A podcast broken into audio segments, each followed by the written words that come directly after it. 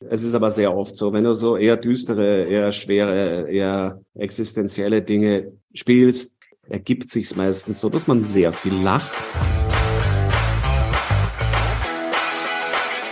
All You Can Stream, dein Navigator durch die Streaming-Welt.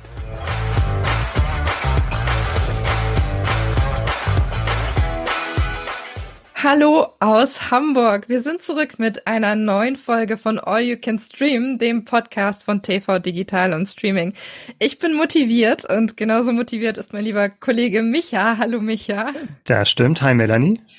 Genau, und wir haben heute ganz, ganz tolle Themen dabei. Aber bevor wir darüber sprechen, möchte ich dir kurz von einer Erfahrung erzählen, die ich jetzt hatte, als ich mich auf diese, diese Episode vorbereitet habe. Und mhm. zwar haben wir unter anderem den Pass dabei. So viel darf ich schon mal verraten. Ja. Und ich weiß nicht, wie es dir geht, aber es ist ja so ein gewisser Gruselfaktor dabei bei dieser Serie, bei vielen anderen auch. Und ich sitze dann immer abends da und denke mir so, es gibt so eine gewisse Uhrzeit, bis zu der ich mich traue, das zu gucken und dann nicht mehr. Oder alternativ, okay. wenn niemand im Haushalt da ist, außer mir, kann hm. ich das auch nicht gucken. Ist das so ein Problem, was nur ich habe oder geht dir das auch so? Vielleicht ist das auch so ein Frauending. Ich kann das nicht so hm. richtig einschätzen.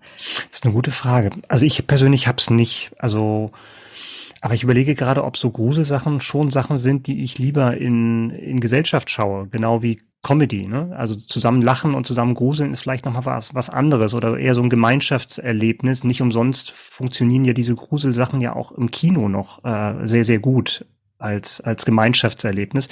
Aber nee, könnte ich jetzt nicht sagen, dass ich bestimmte gruselige Sachen dann nicht. Also es gibt schon Filme, muss ich auch zugeben, da habe ich dann auch mal das Licht angelassen, so im, im Flur, aber das ist wirklich selten. Also der Pass, das ist, hat eine super Atmosphäre, aber da habe ich mich jetzt nicht so gegruselt. Aber ich habe ja die, die Staffel 3 auch nicht gesehen, die du mir voraus hast. Das stimmt, das stimmt. Aktenzeichen XY ist so ein Fall, das kann ich auch nicht alleine gucken. Da sehe okay. ich sofort die Einbrecher bei mir in der Tür und denke mir so, okay, ich bin die Nächste, die irgendwo im Straßengraben liegt. Ich, das geht gar nicht. Aber das, da hatte ich als Kind tatsächlich auch Probleme. Also ich weiß auch, dass ich das auch nicht immer gucken konnte. Da gab es wahrscheinlich dann auch unruhige Nächte für meine Eltern. Ja, großartig. Ich bin jetzt auf dem Stand, auf dem du als Kind warst. Das freut mich jetzt sehr. Danke. danke Benjamin Button-Prinzip. Okay. Ähm, wir haben den Pass dabei, so viel habe ich schon verraten, aber mhm. Micha, sag doch mal generell, was sind denn alles die Themen, auf die sich unsere Zuhörerinnen und Zuhörer heute freuen dürfen? Wir haben nicht nur den Pass, wir haben auch mal wieder eine Doku, was ich sehr, sehr schön finde. Ich finde es immer ganz eine nette Farbe dann auch mit drin zu haben. Ähm, und zwar haben wir Ed Sheeran, The, um, ähm, The Sum of It All. Und das ist so die Doku über wahrscheinlich den erfolgreichsten Popstar des Planeten. Also gibt es ja ein paar Zahlen, die das tatsächlich untermauern, diese These. Ähm, also sehr spannend über sein Schaffen. Und wir haben tatsächlich das schon angeteaserte Finale in den Alpen, die letzte Staffel der preisgekrönten Serie Der Pass. Als nächstes haben wir Queen Charlotte. Also wie gut ist dieses Bridgerton Spin-off, auf das, glaube ich, sehr, sehr viele Leute warten. Und da sprechen wir mit unserer geliebten, geschätzten, gefürchteten, nein, ähm, Kollegin Melanie. Das sage ich immer lieber nicht. nee, das sagen, sagen wir nicht. Sie hört das ja auch nicht, ne? Sie kommt ja erst nachher dazu. Mhm. Ähm, die Interviews geführt hat mit den Stars und Machern der Serie und dann haben wir noch Silo oder Silo, äh, englisch ausgesprochen, eine neue Mystery-Serie, die in einem riesigen unterirdischen Bunker spielt. Genau, und nicht zu vergessen, Nikolas Ovzarek ist zu Gast in dem Podcast. Oh ja, stimmt. Äh, der nicht nur uns, Melanie. nicht nur Melanie, nicht nur, wir haben noch einen weiteren prominenten Gast, der uns auch ein bisschen was über, über die Dreharbeiten zur dritten Staffel vom Pass verraten hat und ein bisschen aus dem Nähkästchen plaudert, was so die Arbeit der Schauspieler betrifft. Das stimmt. Und all die Infos, die ich jetzt gerade auch schon zusammengetragen habe, findet ihr natürlich wie immer in den Show Notes. Also da auch dann die Verlinkung zu, wer streamt ist, damit ihr dann direkt zu euren äh, nächsten Serien und Film-Highlights kommt. Und ähm, natürlich wie immer der Aufruf, wenn ihr immer auf dem neuesten Stand sein sollt. Wir haben ja jetzt eine neue Erscheinungsweise seit April. Alle zwei Wochen immer auf dem neuesten Stand sein. Am besten All You Can Stream abonnieren. Glocke, Like, ihr wisst Bescheid. Neun Millionen Menschen, so viele Besucher hatte die letzte Tour von Ed Sheeran gehabt. Kein Künstler war erfolgreicher bisher mit so einer Welttournee. Und nun kommt eine vierteilige Doku-Reihe, und zwar Ed Sheeran, The Sum of It All. Und darum geht's um, ja, Melanie, Da geht's um die Tour und Ed Sheerans Leben und alles dazwischen, oder? So gefühlt. alles dazwischen. ist eigentlich traurig, wenn man so ein Leben in so einer, so einer Miniserie, in so einer einen Doku reinkloppen kann, ne? Und dann hast ja, du gelebt und alles ist zusammengefasst in der Zeit. War immerhin vier Teile, ne? Also ist jetzt nicht so ein Halbstünder, mit dem man abgefrühstückt wird. Das würde ihm wahrscheinlich auch nicht gerecht werden. Ähm, ist gerade gestartet bei Disney Plus. Ähm, wir haben ja kurz schon drüber gesprochen, aber was, was würdest du noch sagen? Worauf müsste man sich einstellen oder worauf kann man sich freuen tatsächlich, wenn man jetzt Ed Sheeran-Fan ist? Du hast es gerade schon gesagt, es, es beleuchtet sein Leben, aber es stimmt, es beleuchtet sein Leben, aber das wird halt immer nur so in Teilen angerissen. Im Grunde beleuchtet es den Druck im Jahr 2022, mhm. wo er nämlich einigen Sachen ausgesetzt war. Also es ist eine ganz tragische Geschichte, die ihn dann wiederum auch als riesengroßen Popstar, als weltweiten Popstar wieder sehr, sehr menschlich macht, weil er ist ja mit seiner Jugendliebe mittlerweile verheiratet. Die beiden haben zwei Kinder, zwei Töchter und ähm, Sherry heißt seine Frau und die hat letztes Jahr während ihrer Schwangerschaft eine, eine Tumordiagnose bekommen. Und das Problem an der ganzen Sache war, dass dieser Tumor nicht rausgenommen werden konnte, während sie eben schwanger war, weil das dann wiederum hm. das Baby, Baby hätte gefährdet.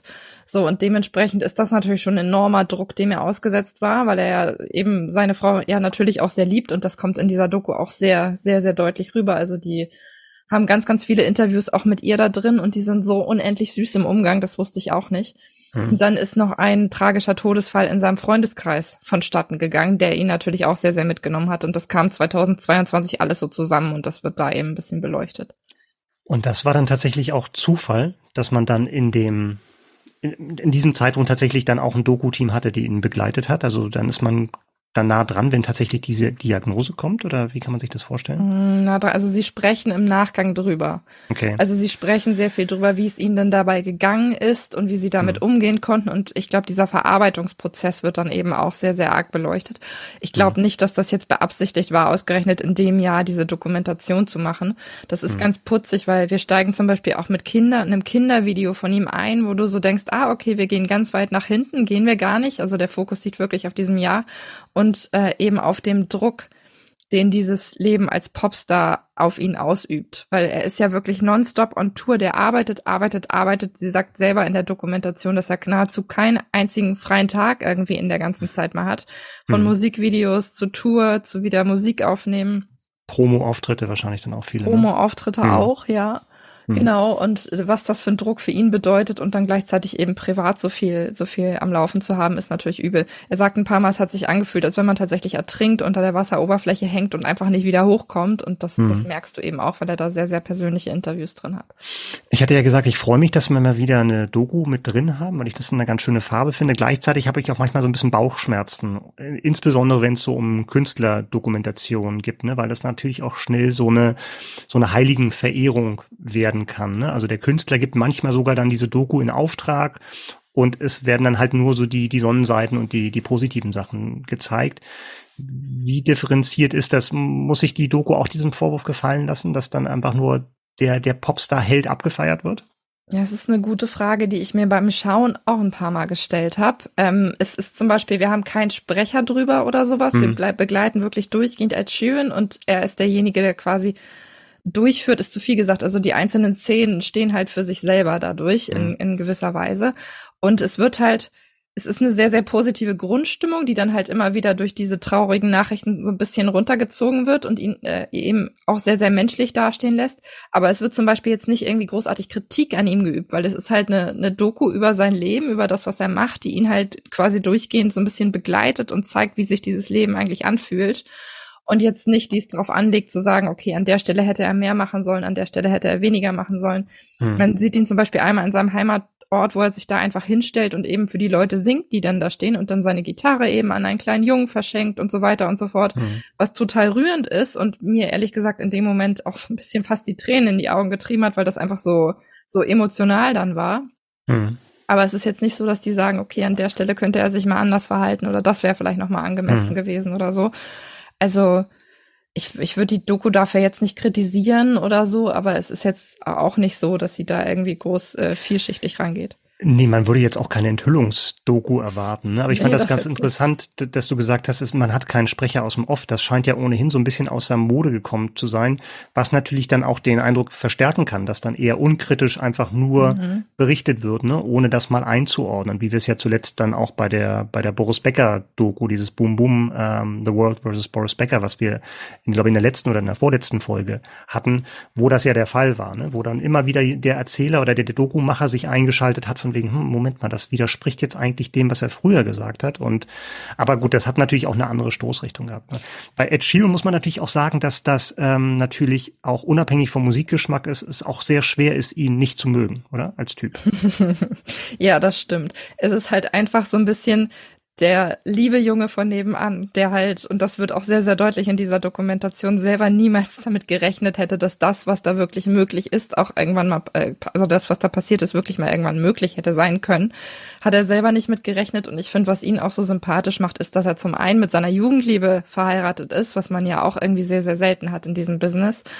Ähm, genau, und dann erzählt er zum Beispiel die Geschichten zu seinen einzelnen Tattoos. Seine Eltern kommen ganz oft zu Wort, zu denen er irgendwie auch noch eine sehr gute Beziehung hat. Also das erdet den total. Und das macht ihn irgendwie auch so menschlich. Und das ist was, was man bei, bei Leuten in der Branche sehr, sehr selten hat. Und dieser Todesfall seines, seines Freundes, Jamal Edward, der da auch sehr intensiv dargestellt wird, der sehr, sehr jung gestorben ist und sehr, sehr überraschend, ähm, der wird intensiv beleuchtet, einfach weil der Ed Sheeran und seine Karriere so angetrieben hat. Also Ed Sheeran wäre nicht da, wo er ist, wenn er diesen Freund nicht gehabt hätte. Und das ist ihm auch sehr, sehr wichtig, das da nochmal hervorzuheben. Und das sind alles so mal Sachen, ich, ich habe das als sehr authentisch und echt empfunden und mhm. hoffe, dass er auch in Wirklichkeit so ist, wie es in dieser Doku dargestellt wird. Mhm. Ich bin, also ich mag ein paar Sachen von Ed Sheeran. Ich bin jetzt kein Mega-Fan oder sowas. Ist das trotzdem was, was ich mir anschauen sollte? Oder auch die, die Hörerinnen und Hörer da draußen, wenn man sagt, oder ist das tatsächlich nur was für, für Hardcore-Fans, die jetzt tatsächlich auch mal alle Einzelheiten sehen wollen und tatsächlich wie ihr, ihr Idol abseits der, der großen Bühne sich verhält?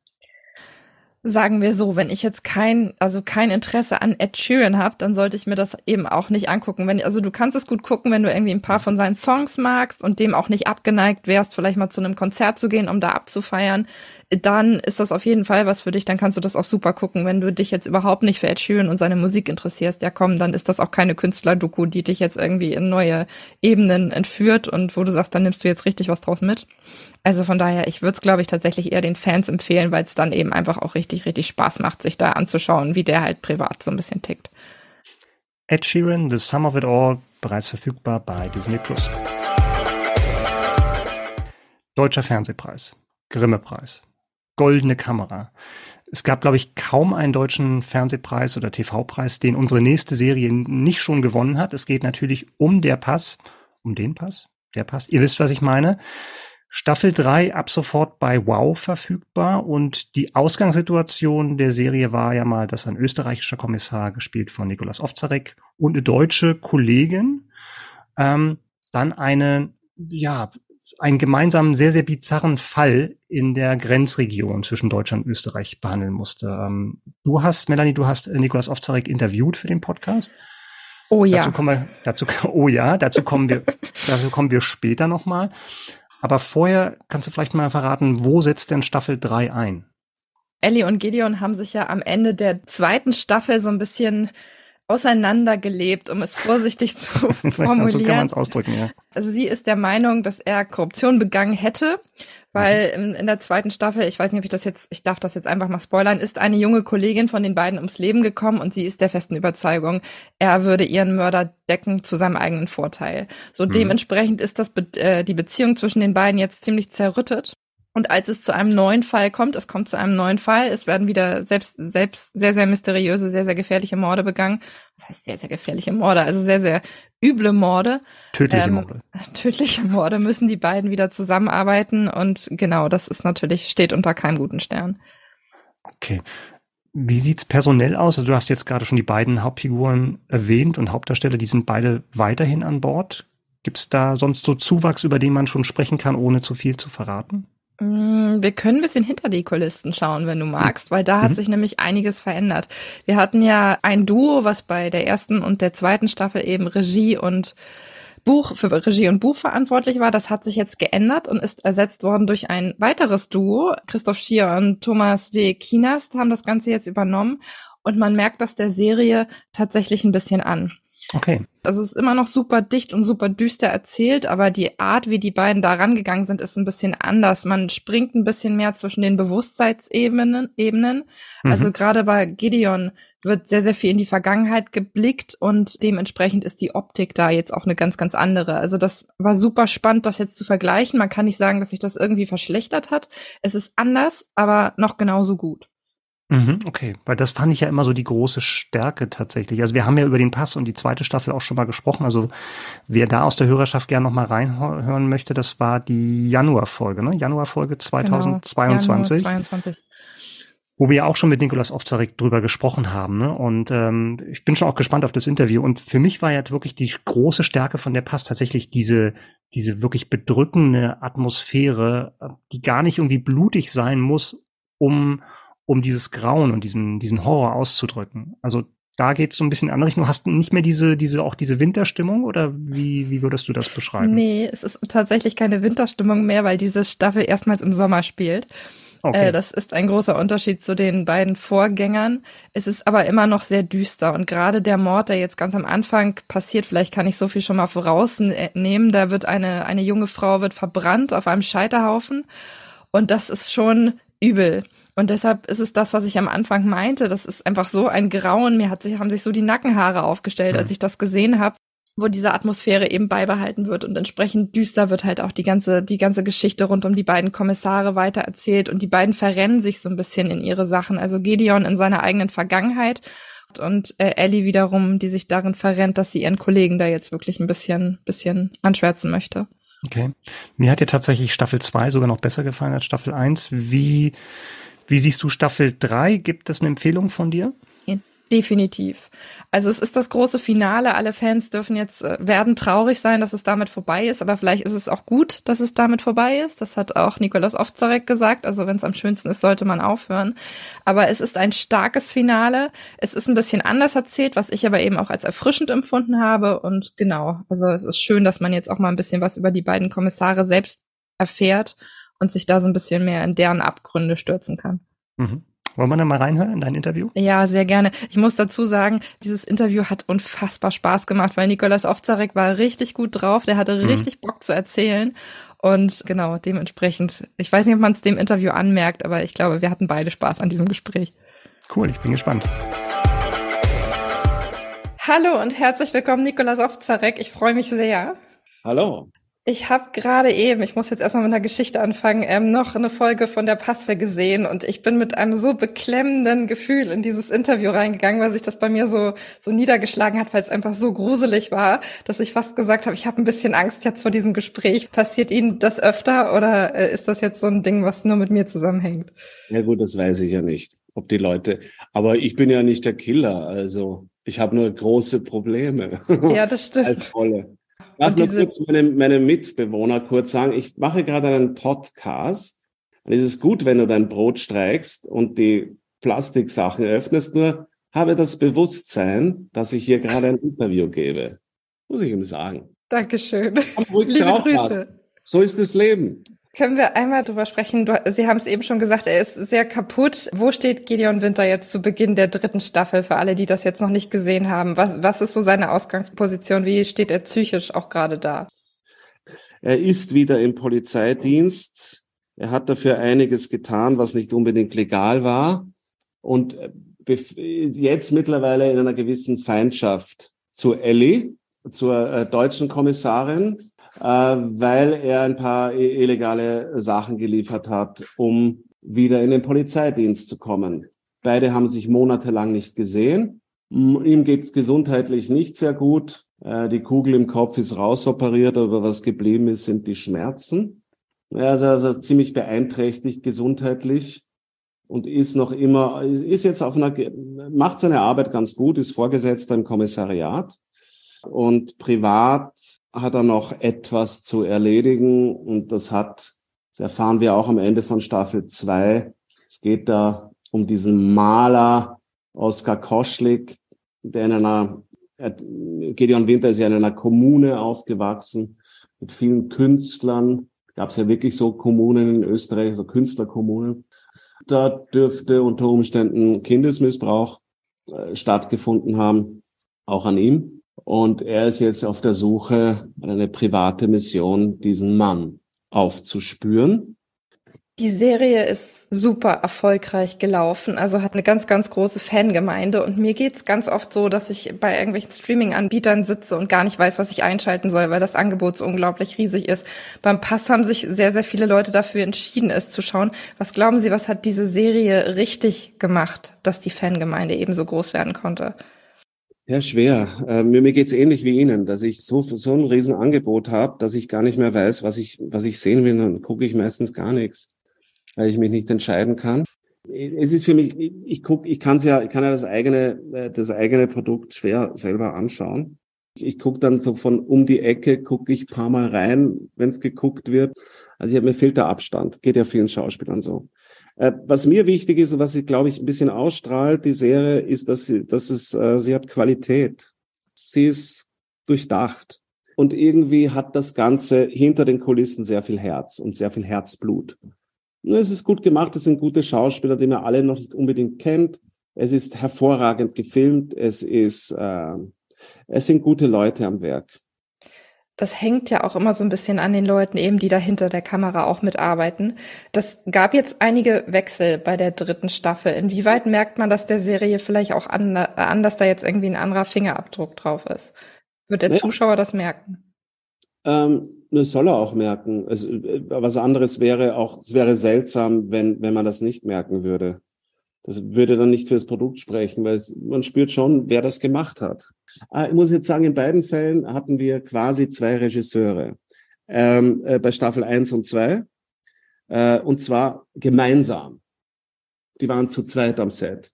Und nicht der eine macht eins bis Folge 1 bis 4 und der andere macht Folge 4 bis 8, sondern gemeinsam. Manchmal mussten wir auch an Tagen mit zwei Units, also mit zwei Crews drehen an verschiedenen Orten, weil sich sonst zeitlich nicht ausgeht. Also es ist ein Riesenpensum, es sind 80 Drehtage, aber nur 10 Drehtage pro Folge und das ist verdammt wenig für die Qualität, die rauskommt. Also musst du sehr gut vorbereitet sein als Filmcrew.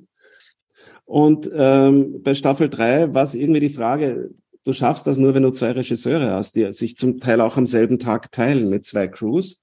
Und wir konnten, man konnte die Regisseure gewinnen, die die Ibiza-Affäre auch gemacht haben.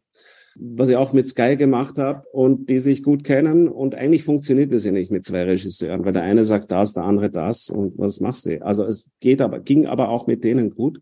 Und natürlich haben die ein bisschen eine andere äh, Handschrift, eine ein bisschen andere filmische Erzählung.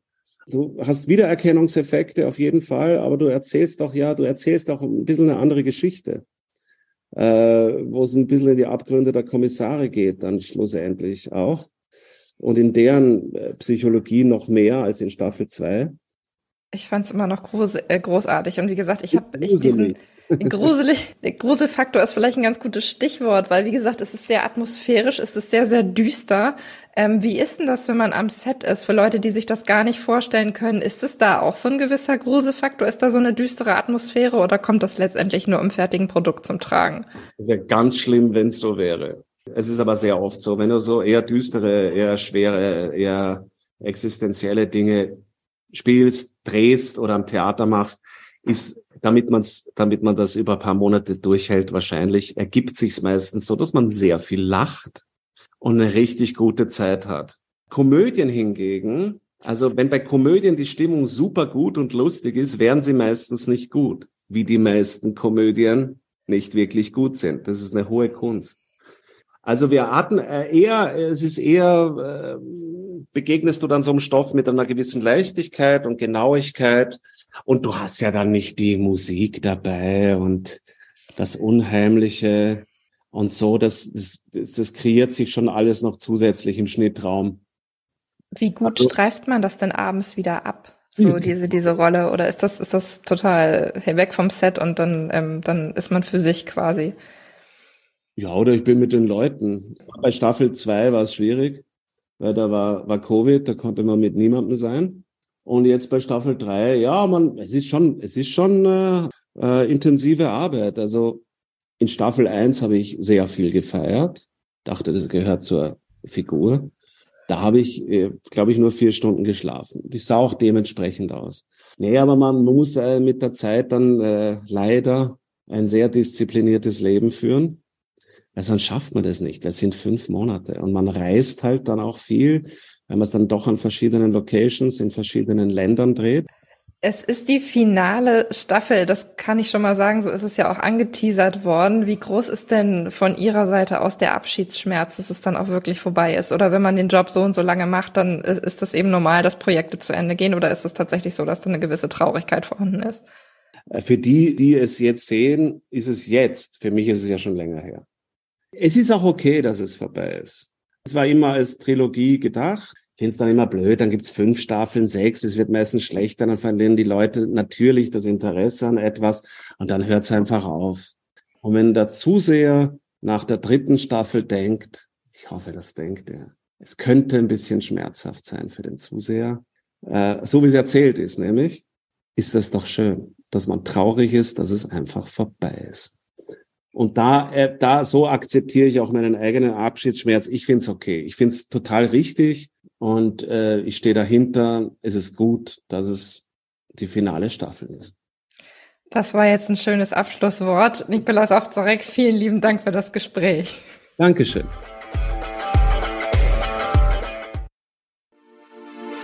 Werbung. Werbung Ende.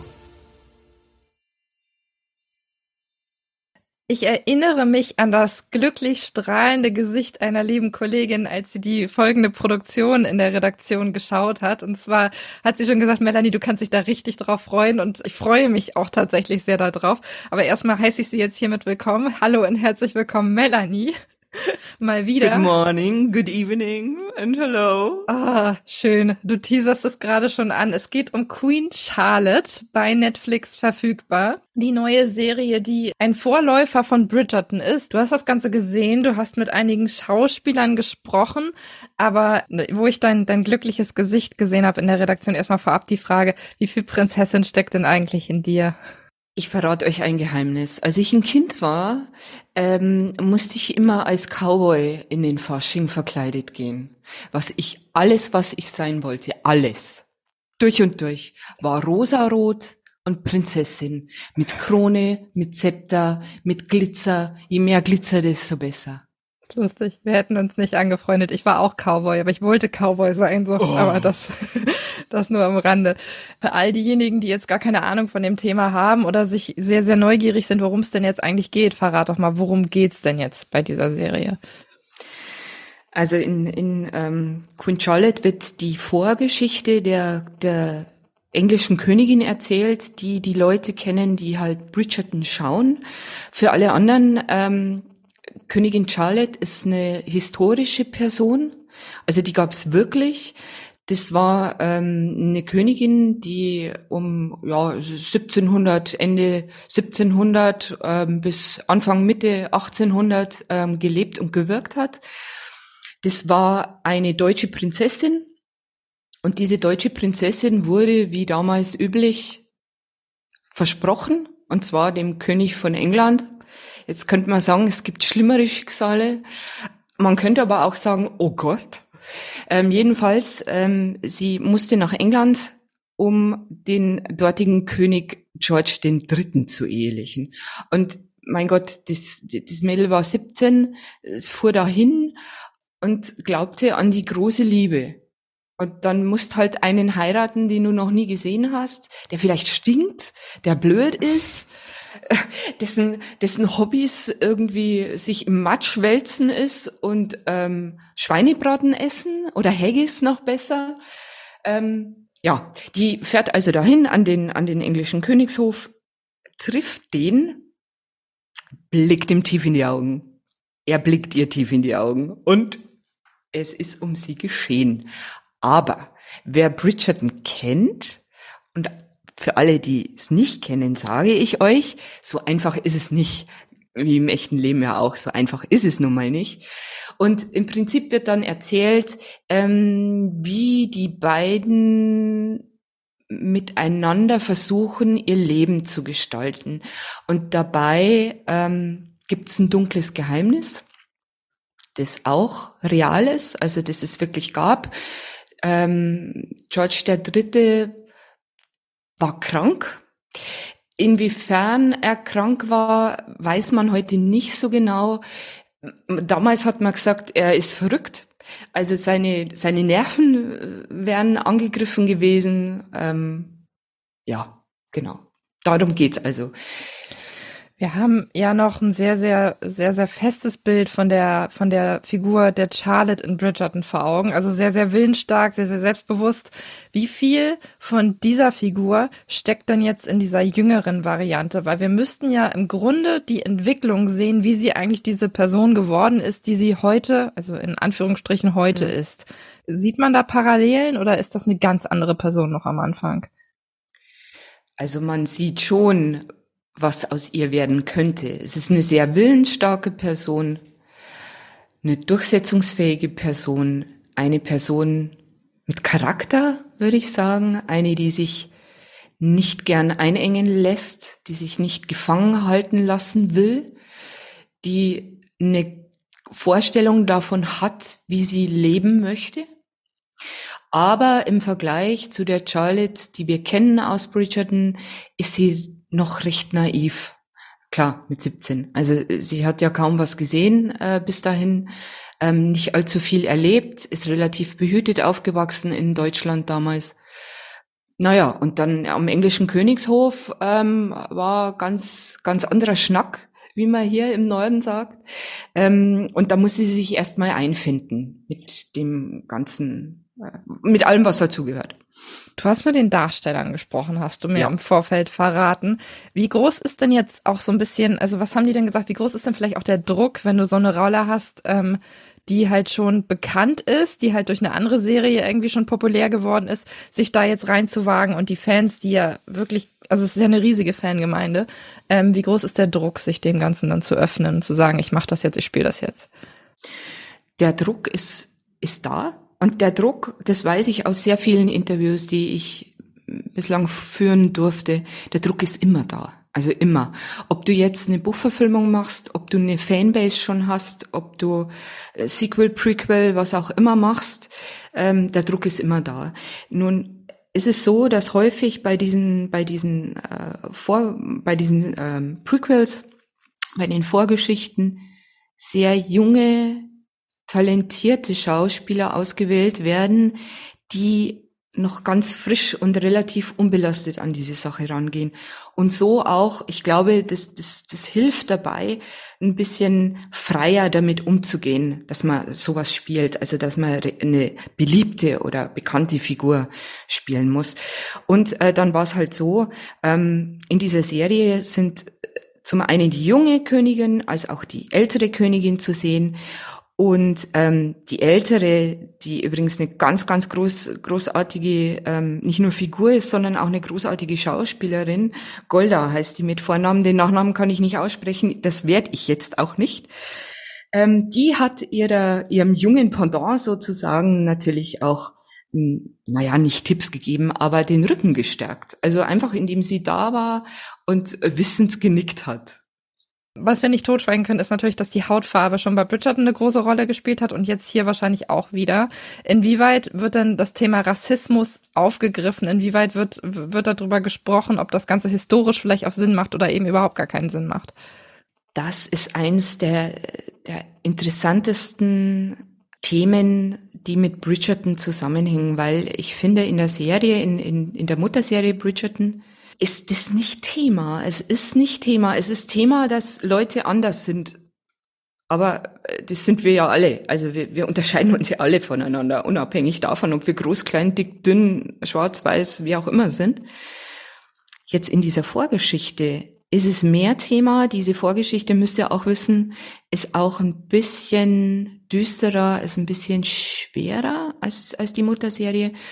Und hier ist es durchaus Thema, da geht es darum, ähm, dass die, die, die, die, die schwarze Community noch nicht am Hof angekommen ist. Ähm, das ist, die, die Leute ähm, sind adelig, in Afrika, wo viele herstammen, kamen nach England aus Geschäftsbeziehungen, sind zum Teil richtig wohlhabend, ne? aber haben nicht den Status am Hof oder bei Hofe. Und diese Queen Charlotte nun, die auch ein bisschen dunklere Hautfarbe hat, ähm, wegen ihr sagt nun der englische Hof, okay, Sie hat ein bisschen dunklere Haarfarbe. Wie normalisieren wir das? Wir laden alle anderen ein, die dunklere Hautfarbe haben und sagen, okay, kommt zu uns, feiert mit uns, tanzt mit uns. Ihr habt jetzt auch Rechte und Pflichten, kommt in den englischen Adel. Ich liebe ja die Kleider bei Bridgerton. Und jetzt musst du einmal verraten, lohnt es sich allein deshalb, Queen Charlotte anzuschauen? Ist das, ist das da genauso cool? Ist das da genauso kreativ? Ist das da genauso mitreißend gestaltet worden? Es ist so geil, es ist so geil, es ist so geil. Okay, das ist eigentlich, das ist schon Antwort genug. Damit kann ich eigentlich schon rausgehen. Melanie, ich danke dir. Queen Charlotte bei Netflix verfügbar. Viel Spaß. Dystopien war eine Zeit lang sehr im Trend, zumindest vor ein paar Jahren. Als ich ein Teenager war, gab es da einige, einige Bücher und Verfilmungen zu. Ich weiß gar nicht, wie das heute so ist, aber es kommt jetzt auf jeden Fall eine Serie, die das Ganze so ein bisschen wieder aufgreift.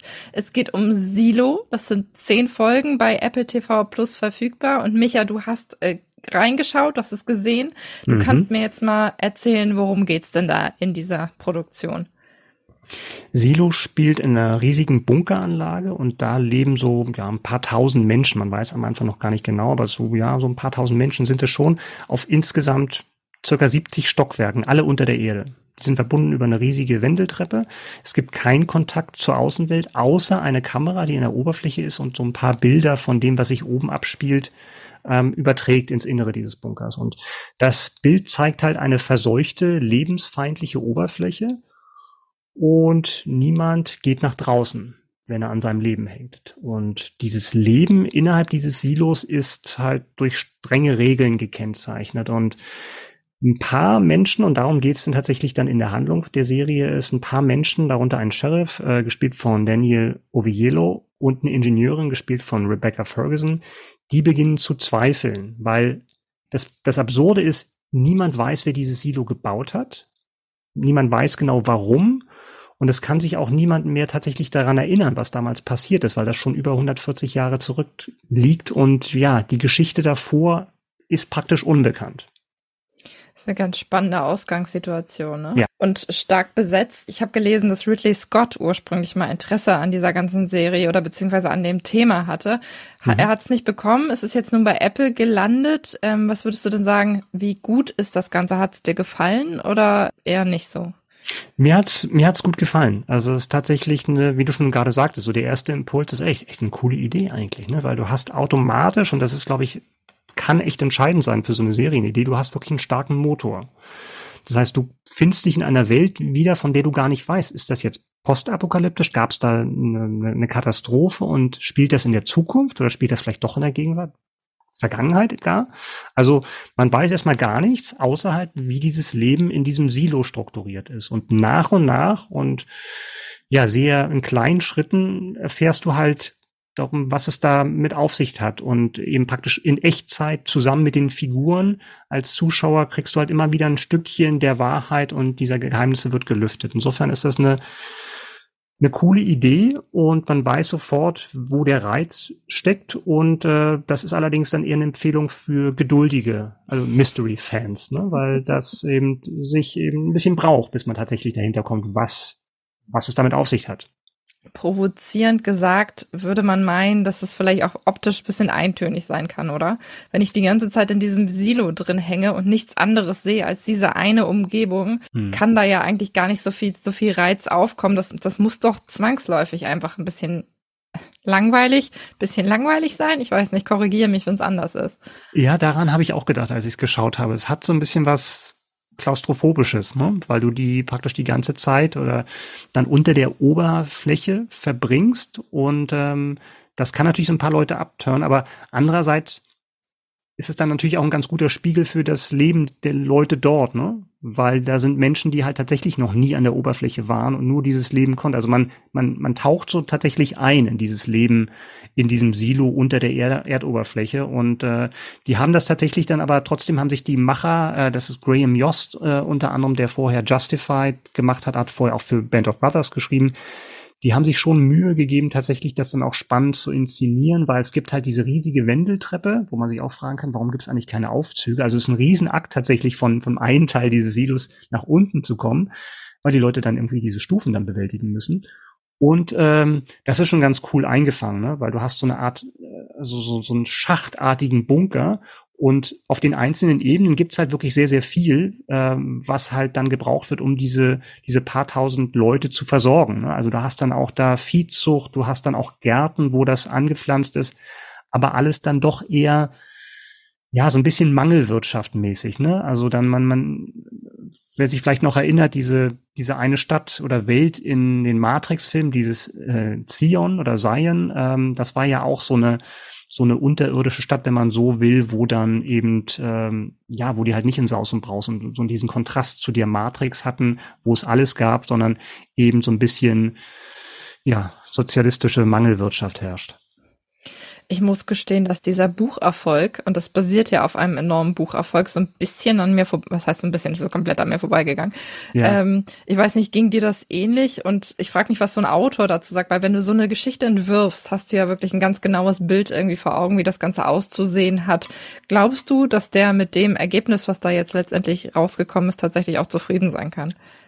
Das weiß ich nicht. Es gibt ja grundsätzlich so zwei Herangehensweisen, ne? dass du sagst als Autor von wegen, ähm, ich verkaufe die Lizenz und danach nach mir die Sinnflut und ich take the money and run. Und dann muss man sich auch keine Sorgen darüber machen, ob das jetzt eine gelungene Umsetzung ist oder nicht, oder ob das deinem Werk gerecht wird. Da gibt's ja ganz prominente Fälle von Stephen King und Kubrick und sowas.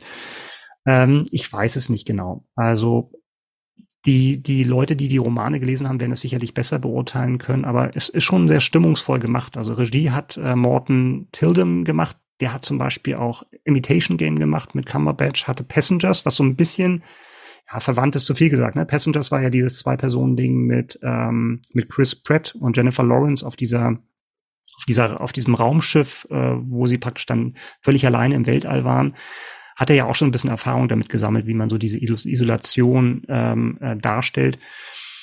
Ja, also da glaube ich, kann man auch ganz frisch rangehen, ähm, ohne die Bücher gelesen zu haben. Wie steht's um eine zweite Staffel?